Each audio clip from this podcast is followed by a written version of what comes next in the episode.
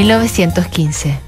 En Inglaterra, el río Támesis inunda todo lo que lo circunda. La Primera Guerra Mundial mantiene al mundo en vilo. Nacen Billie Holiday, Arthur Miller, Frank Sinatra y Edith Piaf. Ese mismo año, Albert Einstein revoluciona la historia de la ciencia y de la humanidad. Por esos días de durísimo trabajo, el físico brillante vive en Berlín mientras su mujer Mileva y sus dos hijos, Hans Albert y Edward, se han quedado en un lugar que suponen más seguro, Viena.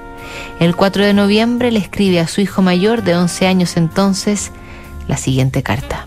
Mi querido Albert, ayer recibí una preciosa carta tuya que me hizo muy feliz. Estaba asustado porque no me escribías. Cuando estuvimos juntos en Zurich, me dijiste que había sido raro encontrarnos ahí, así es que pensé que la próxima vez nos encontraremos en un lugar donde nadie nos pueda molestar. De todas maneras, me ocuparé de que nos podamos ver cada año un mes entero para que confirmes esos días que tienes un papá que te adora.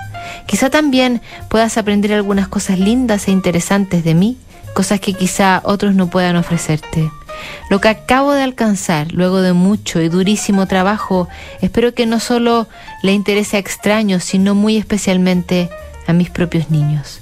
Estos días he terminado uno de los trabajos más hermosos de mi vida, cuando seas más grande, te contaré los detalles.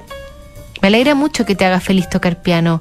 Eso y la carpintería son, en mi opinión, los mayores logros para alguien de tu edad, incluso más que el colegio, aunque también ahí lo haces muy bien. Sobre todo toca el piano lo que te guste a ti, aunque el profesor no te lo pida. Así es como más se aprende, cuando haces algo con tanto disfrute que no te das cuenta ni siquiera de que el tiempo ha pasado. Por ejemplo, yo a veces estoy tan concentrado en mi trabajo y tan entusiasmado que se me olvida comer. Los beso a Edward, a ti, dale saludos a mamá, papá.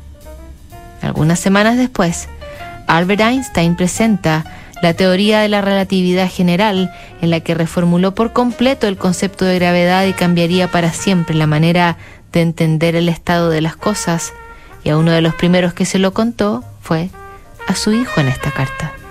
Mañana tenemos otra carta de un papá a su hijo como celebración adelantada del Día del Padre aquí en Notables en Duna.